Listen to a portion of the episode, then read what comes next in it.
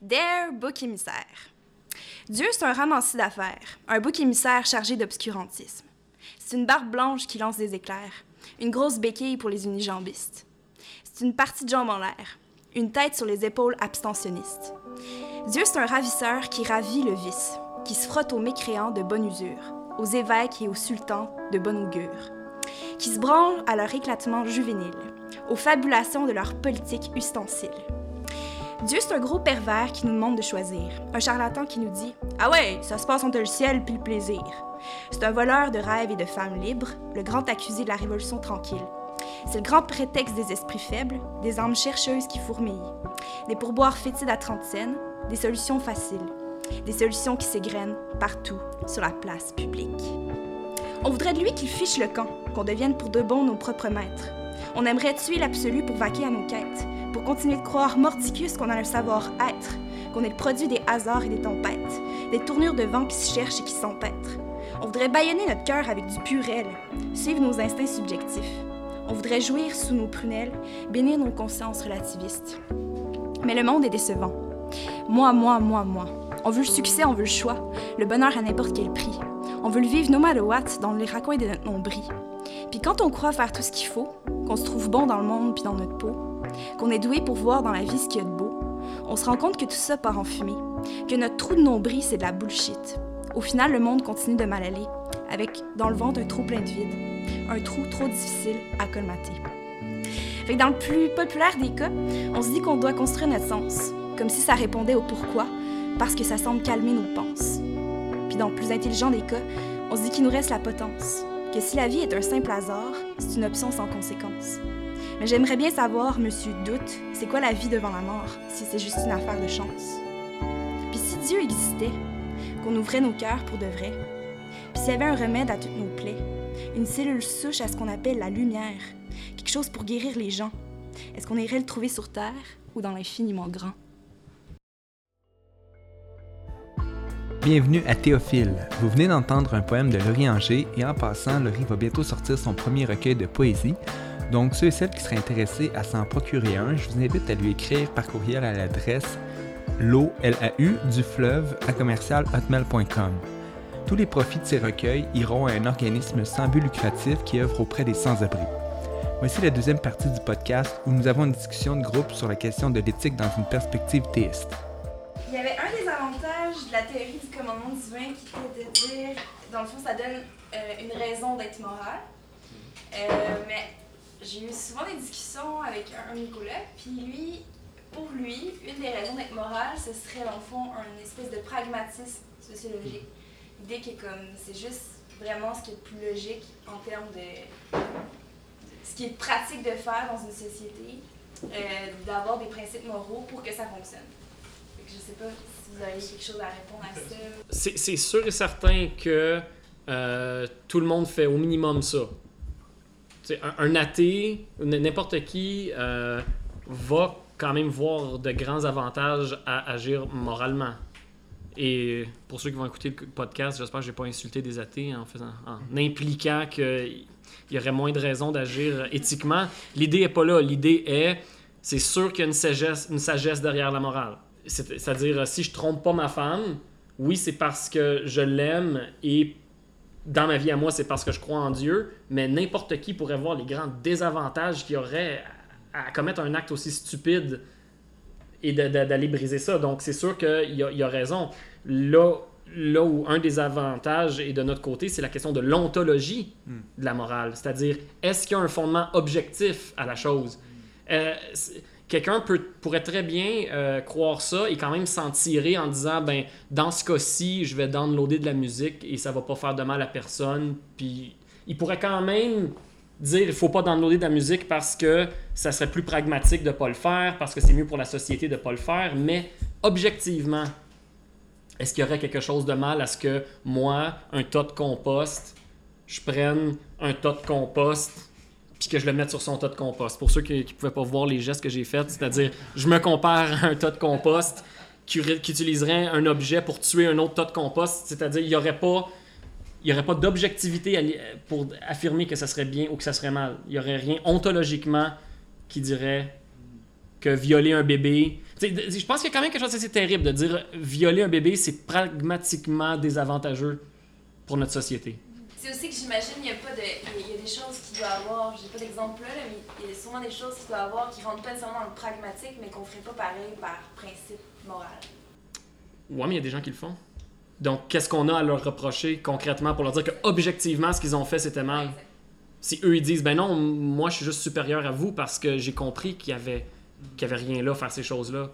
Mais aussitôt qu'on se mettrait supérieur, on implique qu'il y aurait une morale objective. En quelque part. Pas nécessairement. Comme Euh, mettons, ouais, attends, dans- attends, attends, supérieur dans quel sens, tu veux dire? Mais si on, si on viendrait à dire qu'il y aurait une éthique qui pourrait être supérieure du nôtre. Non, c'est-à-dire, je suis supérieur parce que je perçois qu'il n'y en a pas d'éthique. Moi, je suis juste plus intelligent, là. Vous, vous pensez que c'est mal de faire ci, de faire ça, mais moi, je l'ai compris qu'on est juste un tas de poussière qui flotte dans l'univers. Donc, je suis juste plus, dans le sens plus intelligent. Donc, il y a vraiment la question de l'épistémologie versus l'ontologie. Comment est-ce qu'on comment est-ce qu'on sait quelque chose qui est moral? Puis pourquoi une chose est morale? Mais dire que la raison pour laquelle c'est moral, c'est parce que c'est plus pragmatique. Je pense qu'il y a des cas où c'est vraiment insuffisant puis que ça, ça insulte notre sens euh, moral et raisonnable. Dans un sens, ça, ça, ça va à l'encontre d'un petit peu la pensée darwinienne, parce que logiquement, si on est pour croire à- de, de notre provenance darwinienne, obligatoirement, même si on veut avoir une certaine structure sociale pour maintenir une certaine liberté une structure sociale parce qu'il fait bon de vivre, on peut le vouloir, même si logiquement, ça ne suit pas notre pensée en quelque. Oui, ou dans, un, dans une perspective darwiniste, on pourrait retourner à l'eugénisme, puis à dire si ce qui améliore une espèce, c'est les tribulations dans nos génétiques qui vont nous forcer à nous adapter et à devenir meilleurs, ben il faudrait retourner au camp de concentration puis éliminer les faibles, les trisomiques, les, tous les gens qui portent euh, quelque chose de un, un handicap quelconque pour pas que ça se reproduise. On pourrait on pourrait dans une perspective darwiniste pragmatique dire que c'est immoral de pas le faire. De quel point de vue c'est pratique? Pour Athènes, c'était très pratique de juste euh, dire Sorry, guys, euh, on est plus fort. Puis c'est nous qui, avons vos femmes, vos enfants, puis tous les autres, vous mourrez, puis on prend Mm. votre ville. Moi, je me pose quand même une question. On parle de pragmatisme, on parle de ontologie, on, les met comme les deux euh, euh, en contre. Mais si je comprends bien, le pragmatisme, il peut se vérifier euh, avec la conséquence ou le résultat de notre action. On peut vérifier que ça a été assez, assez bon pour être utilitaire ou non. Tandis que l'ontologie, est-ce qu'on va la vérifier de la même manière? Non, parce que justement, par définition, c'est ontologique. Donc, l'ontologie, elle, va se vérifier par la source avec laquelle on va avoir, ben, je, je crois, j'affirme pas, là, euh, va, se, se- se vérifierait, si je comprends bien, avec la source avec laquelle elle a été dictée, elle a été définie, elle a été euh, énoncée. Si, Donc, si- euh, si on se limite à l'ontologie, on n'entrerait pas dans cette question-là, qui est épistémologique. L'idée, ça serait, Ça même si, même si je ne sais pas qu'un être humain a de la valeur, objectivement, il y en a. Ça, toi puis moi, on le sait. Mais c'est quand même une forme d'épistémologie dans le sens où on va donner une crédibilité à ce savoir-là. Parce que euh, l'épistémologie, si je comprends bien aussi, c'est c'est comment tu vas. C'est le processus par lequel euh, tu, vas, euh, euh, tu vas te rendre compte qu'une chose est, est bonne ou mauvaise. Ben, c'est comment tu vas connaître. Quoi ça, que ce soit. comment? Donc le comment est important à savoir pour que la chose soit bonne. Et euh, euh, l'ontologie, on pourrait dire qu'il s'en sort, mais en fait non. Parce que l'ontologie aussi doit quand même euh, faire confiance à une source crédible à quelque part pour, pour énoncer qu'une chose, objectivement, va être bien ou mal. On ne peut pas la baser sur l'éléphant rose qui n'existe pas. Là. Sais, on- il faut la baser sur quelque chose. Et qu'est-ce qui nous permet de dire, par exemple, à quelqu'un qui est pragmatiste, que cette ontologie-là va être bonne? Parce qu'on peut dire, oui, mais nous, euh, c'est bon parce que justement, nous autres, c'est neutre, nous autres, c'est objectif. Oui, mais objectif, c'est quoi qui a défini que c'était objectif? Qu'est-ce qui, est, qu'est-ce qui nous sort de ça? C'est c'est un dialogue entre ton expérience personnelle qui appréhende la réalité objective de la moralité, puis ta réflexion critique qui dit OK, mais qu'est-ce qu'ils font de ça en bout de ligne? Dans le fond, on est d'accord pour dire que expérientiellement, là, tout le monde ici, j'espère, on, fait une expérience immédiate de, de la réalité du bien et du mal. Euh, violer un enfant, je m'excuse, là, mais c'est- mal dans toutes les cultures, dans toutes les époques, puis c'est juste, pour moi, c'est une évidence. C'est pas de me convaincre du contraire. Comment je sais ça? Une intuition morale immédiate au travers de ma conscience morale. Mais après ça, si je commence à raisonner, je me dis, OK, mais c'est quoi, qui, c'est quoi vraiment qui détermine, d'où ça vient cette idée-là du bien et du mal? Je commence à mettre en dialogue mon expérience avec euh, un peu la philosophie. Puis là, je commence à dire, ah, ben, dans le fond, on est juste, on est juste euh, produit de l'évolution, on est juste la matière. Dans le fond, c'est peut-être une illusion, cette idée-là. Mon expérience est peut-être juste, dans le fond, illusoire. Puis j'étais, ça me vient de de l'évolution pour assurer la, la, survie de l'espèce, la reproduction. Maintenant, en étant intelligent, je peux m'en dissocier, puis juste dire, mais mon expérience, c'est rien, là. Dans le fond, c'est une illusion. Mm. Fait que ce dialogue-là te permet de, dans le fond, t'assurer. Et là, le, le dirait non, ton expérience, elle est valide, elle est vraie parce que justement, ça vient de Dieu qui a créé une univers comme ça avec une dimension morale. Euh, mais, mais, mettons d'un point de vue athéiste, lui, il va te demander, OK, euh, toi, tu fondes ta source sur Dieu. Qu'est-ce qui rend Dieu plus crédible que, la, par exemple, la démarche scientifique euh, reproductible que, ou, par laquelle tu peux, par un moyen, je sais pas moi, reproduire la, la cognition qui se passe dans le cerveau humain pour définir qu'une chose va être bien ou va être mal, et aussi le, le, par l'expérience et prouver par la suite que, que c'est bon le processus qu'on a utilisé, parce que vous voyez le résultat qu'on reproduit, reproduit toujours ce que l'on veut avoir euh, d'une façon utilitaire et d'une façon pragmatique. Mais comment est-ce qu'il fait pour prouver que ce qu'il veut, c'était bien à la base? Ben, ça. Parce qu'il y a toute la, la question de l'eugénisme. Comment tu fais pour prouver scientifiquement que c'est mal? Alors que tu pourrais dire, ben, il va, il va s'en suivre des, des, conséquences tellement merveilleuses. Euh, dans, dans 1000 euh, ans, il n'y aura plus d'handicap, tout le monde va être fort, on va vivre 200 ans. Ben, ça, ça sonne bon, juste de même, mais il y a toute cette question-là du respect de chaque être humain. Alors, euh, la, science n'a rien à dire, en fait, sur la morale. C'est ça, c'est ça le problème. Parce qu'en fait, la science, c'est.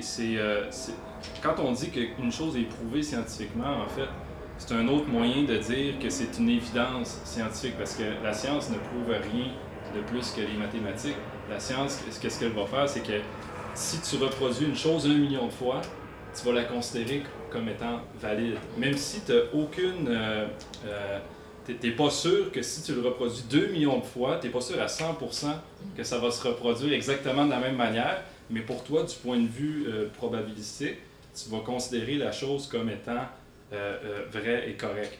Donc, il pourrait faire la même chose d'un point de vue pragmatique et dire, on a fait cette expérience-là ou on l'a vu dans l'histoire ou de façon empirique des milliers de fois, et à chaque fois que l'on fait telle chose ou que l'on perçoit euh, un processus dans, dans l'humanité qui conduit à tel événement, on se rend compte que ça fait telle conséquence qui est correcte et qu'on veut avoir. Ouais, mais ça présuppose qu'on sait ce qui est correct et que ce qu'on veut avoir est une bonne chose. Oui, par l'évidence. Comme par exemple, je pourrais te dire une évidence euh, vraiment évidente. Euh, mettons, c'est mieux que tout le monde vive heureux plutôt que tout le monde soit malheureux. C'est, c'est, ça, ça serait une évidence, disons, je serais pas certain. morale, non? Non, non, je serais pas certain. à quel prix? J'ai déjà entendu, euh, dans les pays où on a légalisé l'avortement, il y a eu, euh, c'est-à-dire plutôt que d'autres, il y a eu un déclin de la criminalité. Le déclin de la criminalité est une bonne chose, donc l'avortement est une bonne chose. C'est, c'est ça, ça, ça frôle l'eugénisme, là. C'est-à-dire, les gens qui naissent dans des familles où ils n'ont pas été voulus ont des carences. Mhm. Ayant des carences, ils, ils développent toutes sortes de, pathologies ou juste ils sont dans. Bon, on, considère quand même que l'avortement se fait beaucoup dans des régions pauvres où la criminalité est élevée, mais c'est de dire il est mieux d'avorter beaucoup de bébés plutôt que d'avoir plus de gens malheureux et d'avoir plus de malheurs. Mais dans ce cas-là. Là, c'est la déontologie qui, qui se frappe contre C'est ça, parce qu'eux pourraient dire Ouais, mais qu'est-ce qui, qu'est-ce qui fait en sorte que justement avorter n'est pas correct? C'est ça, mais scientifiquement. que c'est pas correct? C'est ça, mais scientifiquement, on pourra jamais avoir de dialogue. Ouais, c'est ça. Tu pourras jamais. Euh, le, dernièrement, il se pose des questions sur euh, le statut du fœtus. À partir de après combien de jours est-ce que tu dois arrêter de faire des expériences sur le fœtus? Et ils avaient déterminé que c'était 14 jours parce qu'il commençait à y avoir des différenciations d'organes. Alors on a décidé que l'humanité commence quand on commence à percevoir un foie, des reins, puis des choses de même. Ouais, c'est super subjectif, c'est arbitraire au fond. Mais euh, non, mais moi je pose ces questions-là parce que ben, moi je suis chrétien, mais c'était juste parce que des fois j'ai des débats comme ça. Mm. Puis c'est difficile de juste dire à ces gens-là, ben écoutez, votre épistémologie, euh, euh, je m'en fous un peu, moi c'est autre chose. J'aimerais ça quand même avoir un pont qui, peut, qui puisse relier les deux à quelque part, qu'on puisse les rejoindre euh, sans, sans qu'il y ait une coupure extrême, puis de dire, ben vu que c'est pas la même affaire, on peut juste pas parler de ça ensemble. Il n'y aurait pas moyen d'avoir un- Je un- pense qu'on n'a pas le choix à avoir un, certain petit passe, euh, un- une petite passe par la foi. Il y a quand même, il faut qu'il y ait un certain saut dans l'inconnu pour dire, OK, il y aurait une réalité objective qui fonde ontologiquement la valeur de l'être humain.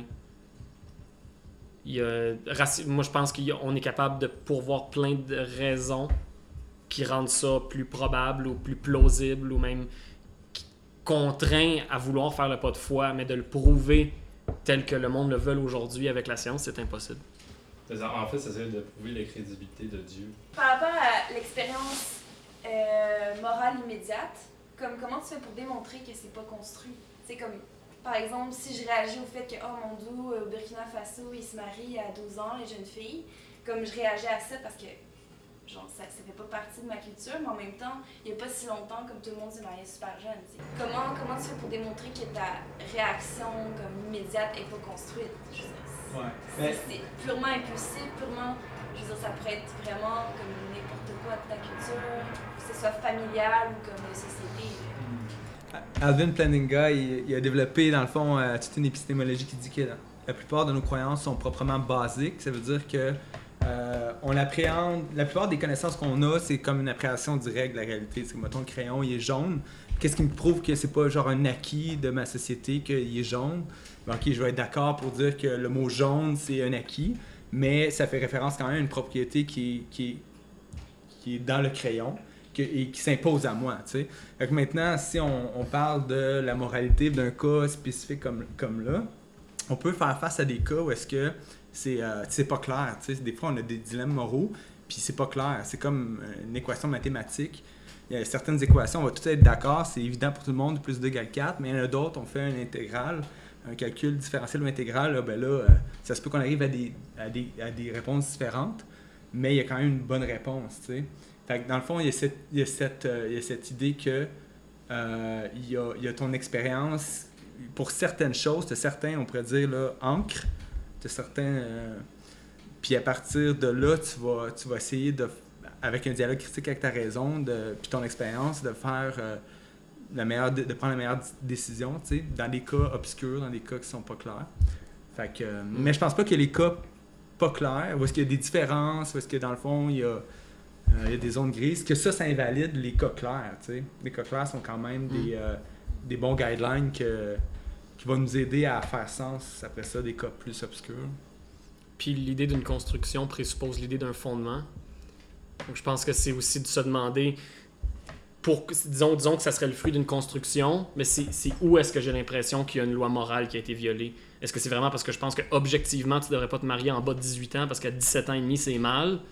Ou est-ce que c'est parce qu'il y a quelque chose derrière ça qui concerne une histoire qu'il y a eu en Occident, qui a passé par le féminisme, par le droit des, femmes et euh, des choses comme ça, et d'aller vers trouver le noyau justement objectif de la chose et voir que dans d'autres circonstances, ça peut être plus euh, compliqué. Et, de réaliser que dans ces cultures-là, il y a quand même des règles morales qui ont été appliquées. C'est pas juste, ah, on marie nos filles à qui on veut à n'importe quel âge. Non, il y avait quand même des balises. Elles n'étaient pas les mêmes. Mais eux aussi auraient trouvé ça scandalisant de marier une fille de 8 ans, mettons, euh, où il va y avoir d'autres coutumes là, euh, qui vont, ils vont essayer de respecter une certaine règle euh, morale. Mais ça vient tout. Je veux dire, culturellement, nous autres, on appelle ça de la pédophilie, là. Je veux dire. Non, mais c'est pour ça que j'ai demandé de définir très jeune. Parce que la pédophilie, c'est mal, puis il me semble que, je- comme ton exemple tantôt de violer euh, un bébé, Mhm. je veux dire, on, on peut pas commencer à débattre. Ben non, des fois, c'est correct, là. C'est ça. Ça, ça serait un cas clair. Mais comment juste réaliser que dans le fond, tu penses que de la pédophilie, mais tu penses peut-être juste parce que c'est ta tradition judo-chrétienne qui t'a amené à croire que c'est de la pédophilie. Mais pour un athée, lui, il peut très bien penser que c'est pas de la pédophilie, c'est correct en fait. Parce que mon sentiment c'est de la pédophilie, en fait, c'est une tradition chrétienne qui m'enseigne qu'il y avait un bien ou un mal. Mais oui, pour un athée pragmatique, en fait, rien n'est mal. Puis, euh, mais moi, j'ai l'impression que quand euh, quelqu'un croit cela, il va croire ça justement qu'il vive une injustice lui-même. Puis quand il va vivre une injustice, là, il va sentir, il va être déchiré à vouloir justice, puis réaliser qu'il semble avoir un certain bien objectif qui règne à travers ça. Puis je suis d'accord avec toi, j'ai parlé avec mon l'athée cette semaine justement de peut-être le fond, en tant qu'athée, puis quand tu crois que tu viens d'une origine darwinienne, au bout du compte, euh, t'as pas le choix de croire qu'on est appelé à dominer notre conscience. en tant qu'athée. Parce que si je suis un animal, je dois dominer ma conscience, de, peu importe ce que ma conscience dit, qui est bien ou mal, euh, il n'y a pas de bien ou de mal. Oui, on peut peut-être trouver une certaine structure sociale pragmatique euh, pour essayer de vivre dans une certaine liberté sans s'entretuer, mais au-delà de cela, il n'y a pas de bien ou de mal. Puis je, je suis correct avec ça. Après, je vais faire ce que je pense que je veux faire, puis c'est correct avec ça. Fait comment est-ce que tu peux juste venir démontrer que, dans le fond, euh, nous, en tant que chrétiens, la seule raison pour qu'on pense qu'un bien-être objectif ou euh, une morale objective, euh, ben, c'est pas à cause de notre tradition chrétienne, tu sais. Mais je pense qu'on peut le pointer en disant, ben, peut-être que ce serait ma tradition chrétienne, mais toi, personnellement, je crois qu'un jour, en tant que tel, sauf que tu vas vivre une injustice, tu vas réaliser qu'il semble avoir quand même un bien-être social. Tu vas pouvoir te battre contre cette injustice-là. Mais si ta mère se fait violer, un jour, tu vas vouloir vengeance en quelque part. Puis ta vengeance va vouloir dire que c'est pas normal. Puis là, tu n'as pas le choix. Soit tu vas, euh, tu vas devoir avouer que, ben non, c'est correct, ma mère s'est fait violer. Dans le fond, ma conscience me dit que c'est pas bien, mais c'est seulement ma conscience occidentale, chrétienne, qui me dit, dans le fond, que c'est pas correct. Mais en tant qu'animal, on a le droit de violer les autres. Là. Si tu acceptes ça, ben là, tu vas avoir dominer pleinement ta conscience. mais c'est très difficile, tu sais. Le, le cas du, au Burkina Faso, c'est quoi exactement? Je vais peut-être entendre des nouvelles. Là. Ben, c'est pas dans les nouvelles, c'est dans le sens que c'est un phénomène qui est là depuis des années. C'est qu'en fait, il y, a des, il y a plein de jeunes filles qui sont mariées comme dans les âges de 12 ans. Mhm. Puis ça crée beaucoup de problèmes, entre autres parce qu'ils sont retirés des écoles pour rester à la maison, souvent éloignés des villages. Puis comme elles tombent enceintes rapidement, il y, en a, il y a un taux de mortalité infantile énorme de ces jeunes filles-là qui n'arrivent pas à soit donner naissance, soit à conserver le bébé aussi par la suite, à s'en occuper, etc. parce qu'elles sont trop jeunes. Elles ont leurs règles, elles sont comme. Elles ont commencé leur développement, mais il y a quand même ce phénomène-là. Puis il y a d'autres conséquences aussi que je me rappelle pas, mais entre autres. Fait, fait que le noyau, c'est la valeur des femmes. Parce que ces gens-là sont capables d'observer le taux de mortalité de ces filles-là. Ils comprennent que c'est pas parce que tu as tes règles que tu es encore prête à, à enfanter. Je pense que la question est là. là. C'est-à-dire, tu n'as même pas fini de grandir toi-même physiquement. Là. Donc, le nœud, le nœud de la guerre est là. C'est c'est la valeur de la personne. De toute manière, je pense pas que ces filles-là font un vrai choix. Non, non, non. Fait qu'il n'y a pas une valeur que la femme est égale à l'homme de toute manière. Ouais. Les- C'est un être humain inférieur. Là. Si vous mariez une fille de 12 ans, t'es clairement en train de dire que tu vaux, tu vaux pas la même chose. là. Alors que dans une perspective de théorie de commandement divin, tu as, cette fondation, Dieu créa l'homme à son image, ben, l'humain à son image, le créa homme et femme. Tu as tout de suite la valeur qui, qui, qui- est communiquée aux deux, égale, et que là, tu peux commencer à, à dire que oui, exactement, elle devrait avoir les, euh, ben, les, mêmes, les mêmes droits, etc. là, les mêmes, euh, Il n'y a plus ni homme ni femme. euh, exactement. Juste pour revenir dans une perspective euh, athée, le fondement de la moralité, de, de la moralité on a parlé tantôt euh, du darwinisme, euh, la loi du plus fort. C'est évident que les athées ne peuvent plus conserver cette optique-là pour se défendre. Ils ont été plus loin. Tu as des gars comme Sam Harris qui vont, euh, qui vont parler du human flourishing, de, que la, la- la moralité vient de, de l'épanouissement humain. Excusez. De l'épanouissement humain. Euh, tout, tout doit contribuer à ce que l'espèce grandisse, évolue. Mhm. Mais encore là, ça, ça, ça ne répond pas à la question. C'est la question ontologique qui n'est pas répondue. Ouais. Et la question de l'eugénisme non plus. Il y a bien des choses qu'on pourrait faire en violant les droits de, Certes. de, de- de- de certains pour faire fleurir le bonheur euh, du plus grand nombre. Il n'y a, pas de valeur ontologique objective à un individu. C'est que dans le fond, en tant qu'athée, on va pouvoir développer plein d'éthiques. Ah, en fait, c'est pourquoi est-ce qu'une éthique devrait être plus imposée, imposée aux autres, donc objective, plus qu'une autre. Puis dans le fond, au niveau de l'humaniste ou euh, seulement du human flourishing, c'est beau. En tant qu'athée, tu peux y croire, mais est-ce que tu peux l'imposer objectivement aux autres? Non. Techniquement, il faut que tu réalises que tu peux pas juger les autres. Si les autres décident de faire ce qu'ils veulent, puis de violer, puis de, Mhm. la loi du plus fort, ben go for it. Peut-être notre société, on va la décider. Moi, personnellement, je vais la décider. Mais moi, c'est moi, puis l'autre, c'est l'autre, puis tout est relatif. Puis plus que tout est relatif, rien n'est objectif. Puis quand, dans le fond, quelqu'un va me faire de quoi de mal, je peux pas le juger, puis j'aurais pas été frustré non plus.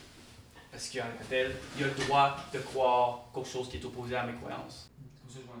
On pourrait, dans une perspective de fleurissement humain, dire ça n'aiderait pas ultimement, essayer de le prouver, là, ça n'aiderait pas le, le, le, le, le- le fleurissement, la floraison, le, flourishing de l'être humain.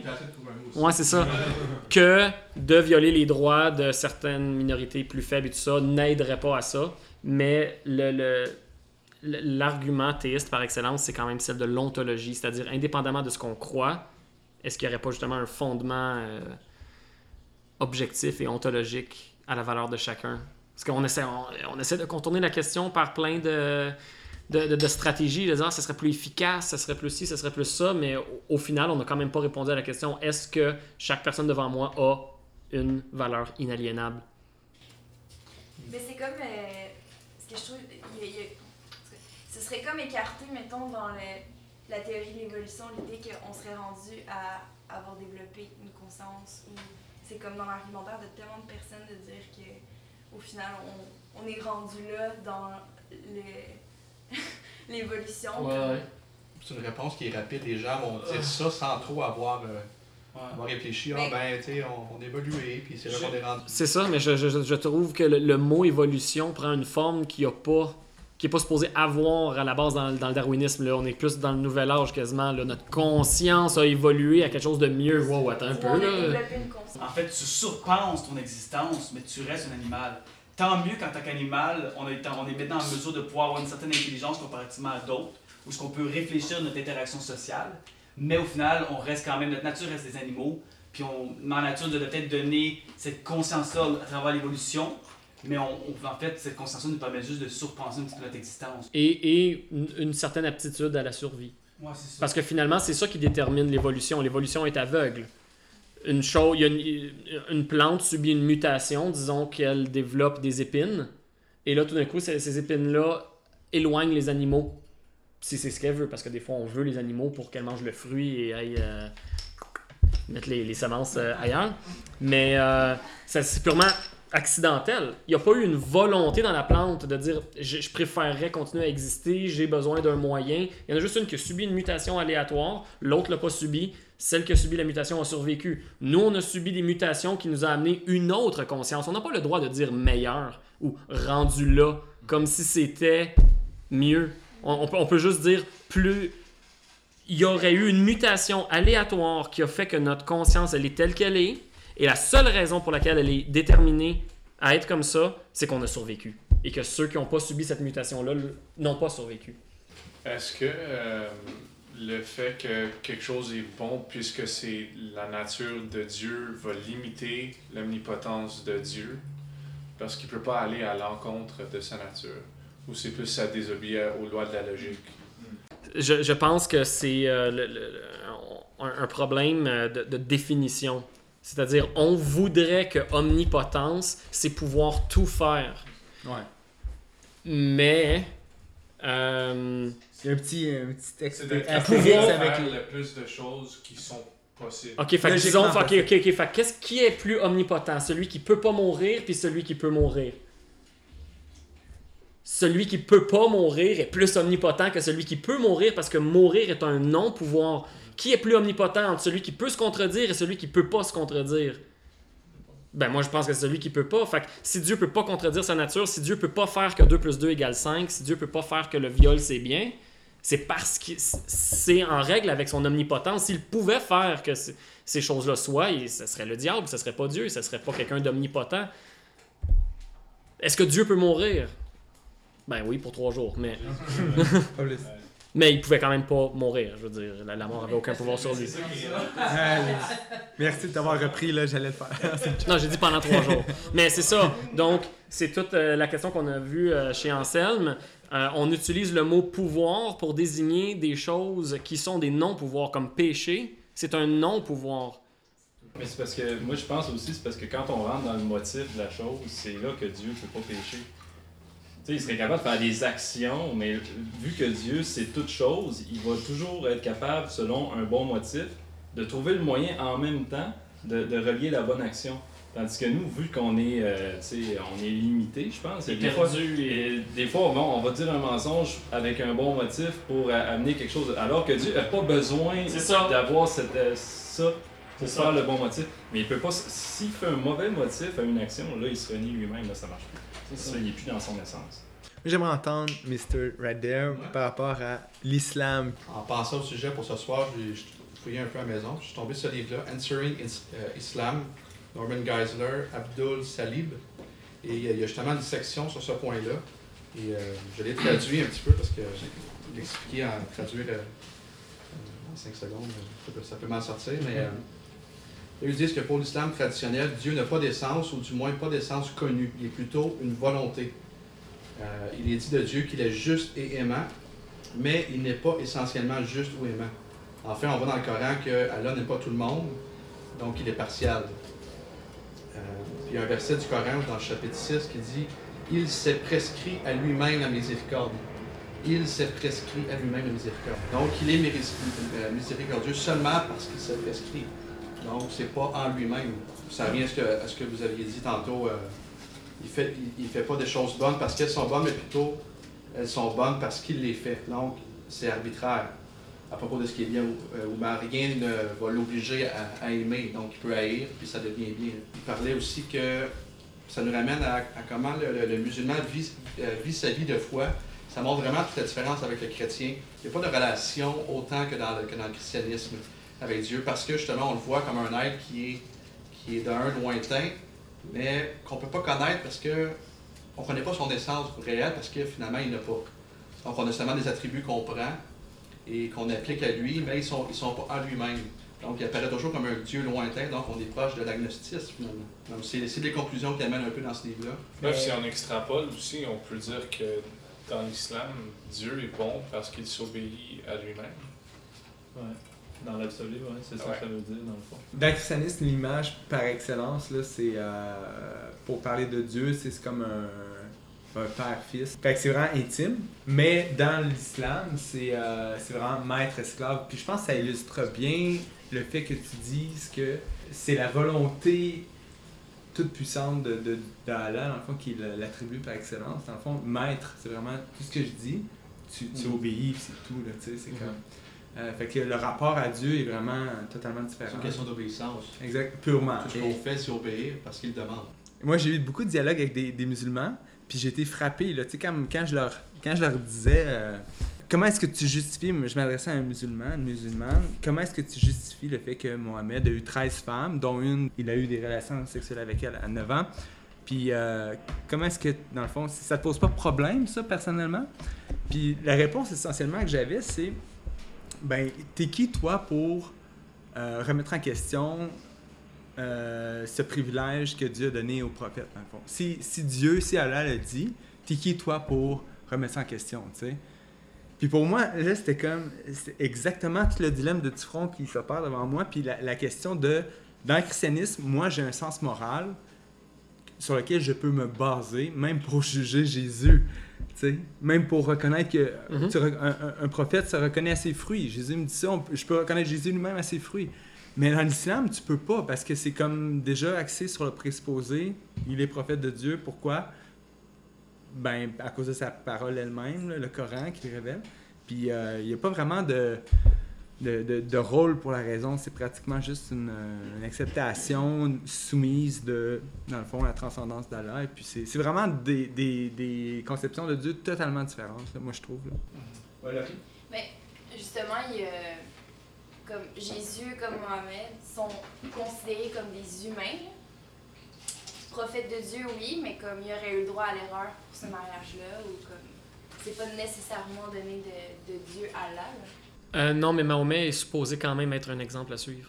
Moi, je connais d'autres musulmans qui disent non, non, ils ont une relation personnelle avec Allah, puis Mhm. comme c'est un Dieu d'amour, puis ils ont essentiellement le même discours que les protestants évangéliques comparativement aux catholiques. Et il faut aussi se poser sur ce, comme, ce discours-là. Mais, que vous mais Je est-ce suis que pas sûr de comprendre la question en fait. Ben, moi, je parce que l'accent tout à l'heure était mis sur le fait que comme du- euh, les musulmans ne font qu'écouter ce que Allah leur dit, comme c'est strictement au niveau des commandements, puis il n'y a pas vraiment de relation, puis c'était en parallèle avec le christianisme. Mhm. Mais c'est pas le discours de tous les musulmans. Mhm. Si c'est pas le discours de tous les musulmans, il faut aussi se pencher sur cet autre discours-là qui dit que Allah, tu peux avoir une relation avec. Ouais, mais est-ce que leur discours, c'est vraiment basé de, euh, de ce qui est écrit dans leur Coran? Ouais, c'est ça. Les vrais musulmans qui suivent le Coran, c'est du monde comme ISIS. Ouais. Puis c'est ça. Mais, mais d'avoir vu comme, du monde comme qui, quoi? comme ISIS, Comme dans le Isis. fond, un peu, ou l'Arabie Saoudite, le wahhabisme, qui, dans le fond, ont une lecture vraiment littérale, euh, mais que, dans le fond, si c'est vraiment- si tu vraiment tu suis ce que le Coran partage, ça te mène à cela. Mais si tu veux être un, euh, puis, tu sais, comme le Maroc, quand même, euh, un pays quand même assez musulman libéral, parce que tu peux prendre de la bière, par exemple, même si tu n'as pas le droit, euh, ben, tu sais, euh, c'est ça, ça, ça- tu suis plus vraiment ce que le Coran partage. Fait que on peut toujours parler de contexte puis d'interprétation aussi. Dans le christianisme, on, les, les, oh, les nuances puis comme les différences d'interprétation sont énormes. là. Comme Mm. il y a des personnes plus, plus légalistes que d'autres, euh, pire du salut, whatever. Il y a tellement quand même de différences. Est-ce qu'on va dire qu'il y en a un bon christianisme? Comme c'est des interprétations au final, tu sais? Ça prête la même Mais est-ce que tu penses que toutes les interprétations se valent? Non, non, non. Ok, du tout. fait qu'il y a quand même des bonnes interprétations. Ouais, il y en a qui sont peut-être plus cohérentes que d'autres. Uh-huh. puis qui se justifie mieux de par comme le contexte historique ou whatever, like, juste genre la traduction hébraïque ou grecque, whatever. Mais. euh, Mais il y a- plusieurs façons de justifier comment tu vis ta foi. Un musulman peut très bien dire Moi, je suis musulman, mais je bois de l'alcool parce que j'en ai rien à cirer de ce que le Coran dit sur l'alcool. Mais il pourra pas me dire que le Coran dit que c'est correct de boire de ça. l'alcool. Non, c'est ça, c'est ça. Il peut pas. C'est c'est sûr que je suis en train de contexte historique. Non. Ben, Non, oui, oui, oui. Ok, il pourrait. Il pourrait dire dans le contexte historique, le Coran dit de pas boire d'alcool. Il aurait le droit de dire ça. Mais il pourrait pas dire que le Coran dit que c'est correct de boire d'alcool. mais c'est comme, Ouais. mettons, nous, ce qu'on fait avec le voile pour la femme dans, genre, l'église en Corinthe ou whatever, Mm. c'est, on a une interprétation comme de contexte Ouais. d'une église en particulier, d'une époque en particulier, de blablabla.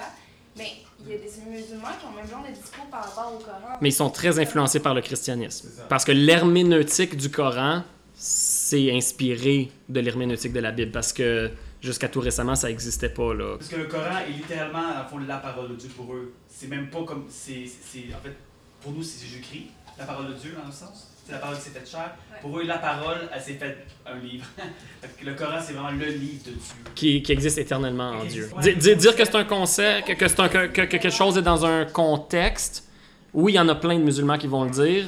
Euh, Sonny puis moi, on a pris un cours d'islam avec, euh, comment il s'appelait, Sharam Naïdi. Ça l'aurait été euh, son discours, mais c'est extrêmement problématique pour une grande majorité des musulmans de dire on peut faire une herméneutique et dire euh, ça c'est bon pour un contexte et pas pour un autre. C'est une idée vraiment empruntée euh, des, euh, des biblistes euh, chrétiens. Puis, puis je pense vraiment que leur discours maintenant, c'est c'est vraiment un discours pour mieux justifier leur existence en tant que musulmans dans un monde qui commence vraiment à réaliser. Le monde occidental, en fait. Je pense qu'il essaie de s'adapter. Parce que ce que tu dis, ça fait du sens, je peux le prendre en compte, mais j'ai l'impression qu'il essaie de s'adapter au monde occidental dans lequel ils sont aujourd'hui. Ça, c'est pas ce que tu leur réponds. Ah ouais, mais ça, c'est ta manière d'adapter. Comme, qu'est-ce que tu leur réponds avec des trucs comme ça, tu vas pas dire, ouais, mais là, tu viens de copier qui c'est. Comme... Je leur dirais c'est la source. Ouais. La source, euh, où est-ce que vous prenez la crédibilité du Coran? Tu sais, c'est- N'importe quel humain pourrait s'auto-proclamer lui-même et dire qu'il a eu des visions dans une grotte et faire un nouveau Coran même. Et il n'y a personne qui pourrait dire euh, c'est pas correct. Tandis que Jésus-Christ était un être, euh, était un humain qui était public. Et lui-même le disait, il disait, euh, les gens lui disaient par quelle autorité fais-tu ces choses Il n'a pas dit je le fais par ma propre autorité. Il dit, je le fais par l'autorité du Père qui m'a envoyé et vous pouvez le voir au travers de mes œuvres que j'ai faites. Puis après ça, il y en a d'autres qui ont rendu témoignage de lui. Donc c'est la grosse différence. C'est la crédibilité du livre. C'est pas la même chose. On n'est pas parce que des fois les gens vont nous considérer comme ah vous autres aussi c'est une religion comme euh, euh, les, les islamiques ou, le, ou, ou les euh, en tout cas ceux qui croient au Coran. Mais c'est pas partout la même affaire parce que notre source, ça se base pas sur la- le- le même fondement. Ben là, j'avais un truc à dire, ouais, mais c'est plus par rapport à l'objectivité, on parlait tantôt. Moi, j'ai une question qui, m'est venue, je connais pas beaucoup euh, ce courant-là, mais comme, je pas, ça, ça s'appelle la, la, phénoménolo- la phénoménologie de l'autre. Puis ça, il y a entre autres, qui, qui, parlait de ça. Puis finalement, c'est que c'est c'est que l'éthique va trouver son fondement dans l'autre, le fait que l'autre existe, simplement. Puis euh, là, ça, dépendamment, en il y en a qui vont utiliser ça pour dire que euh, ça prend son. ça peut aussi trouver son, fondement dans l'empathie humaine, finalement. Le fait que, que l'humain est capable d'empathie, ben, on reconnaît les autres, l'existence de l'autre, puis l'éthique découle de tout ça. Mais euh, je sais pas qu'est-ce que tu en pensais. Est-ce que ça pourrait pas être la source objective, finalement? Le fait que l'autre est là, on est capable d'empathie, on, on, on reconnaît l'existence de l'autre, on est capable de, faire ce transfert-là. Ben, je connais pas beaucoup Lévinance. Puis je suis convaincu que si je le lisais, euh, je trouverais qu'il y a des super de bons arguments. C'est quand même euh, quelqu'un avec euh, une grande notoriété. Mais non. Là, ma, réponse, ma réponse à moi, c'est non. Je pense pas que c'est suffisant. Ça peut être un exercice extrêmement intéressant d'essayer de fonder notre éthique sur l'autre. Ça me semble extrêmement influencé par sa vision judaïque du monde. Lévinance est quand même un juif à la base, si je me trompe pas. Mais pourquoi Ouais, pourquoi pas? L'éthique, on pourrait le baser sur l'absolu qu'il y a un autre ou des autres. De- de- Mais est-ce que ça se pourrait pas qu'on tombe autant dans Ouais. le perspectivisme que dans le fond, ça va encore toujours retomber relatif à la perception d'une personne de ce qu'elle a des autres, de l'empathie envers les autres. Parce que chaque personne va encore avoir sa propre perspe- per- perspective de son empathie envers les autres. Certains vont avoir des grandes empathies, d'autres leur empathie va être plus limitée. Donc ça reste qu'on retomberait encore dans une famille du relativisme un peu, où ce que on pourrait, ça pourrait être une belle éthique, mais il n'y aurait pas une éthique objective, ou ce que une éthique objective, il faut qu'elle s'applique à tous. Elle est transcendante. Attention, hein, quand on, quand on parle d'objectivité, on ne parle pas d'une éthique objective. On parle d'un fondement objectif pour l'éthique. On n'est pas en train de dire, moi, mon éthique, elle est objective. Je suis en train de dire, ses fondements sont objectifs. Lorsque je dis ceci et cela, c'est parce que je crois que l'être humain a une valeur objective en Dieu. Toute ma façon de l'appliquer, elle, elle n'est pas objective. Il y a de la construction, de l'interprétation de la Bible, de la, philosophie, de la culture, ce que mes parents m'ont- transmis, toutes sortes de choses comme ça. Mon éthique, elle n'est pas objective. C'est de dire, est-ce qu'il y, a- est-ce qu'il y a un fondement objectif pour l'éthique en général? Mais ouais, je, voilà, je, je comprends, mais voilà, je le vois un petit peu de la même façon. Je pense que le fondement dans, dans, dans, ce- dans ce niveau-là sera encore relatif, dans le fond. Mais il faudrait, mais il faudrait lire l'évidence, là, parce que là, là on est quand même, quand même devant un monument. Là. J'ai utilisé, j'ai juste utilisé l'évidence pour parler de la phénoménologie de l'autre, mais c'est, c'est- moi c'est un autre auteur en particulier que, que j'ai plus lu, mais euh, lui il parlait de la règle d'or entre autres, puis il fondait la règle d'or dans l'empathie, mais euh, c'est juste euh, ce que je, je trouvais ça intéressant. En même temps, c'est ça, c'est à un moment donné, t'es renvoyé à tes propres limites parce que l'empathie, euh, c'est pas tout le monde qui l'applique parfaitement. Puis c'est ça, la- la- l'affaire, c'est qu'à un moment donné, euh, tu pourras pas nécessairement tout le temps bien te mettre dans la peau de l'autre. Tu vas être confronté à tes propres limites, à, ta- à tes propres valeurs. Ouais. Puis finalement, il y a une limite à ça. Mais il se base sur une prémisse biblique. Tu aimeras ton prochain comme Ouais, toi-même. mais Mais il- il- il se base là-dessus. c'est ça, ben, il lui manque juste ton Dieu, de toute ta force, toute ta pensée.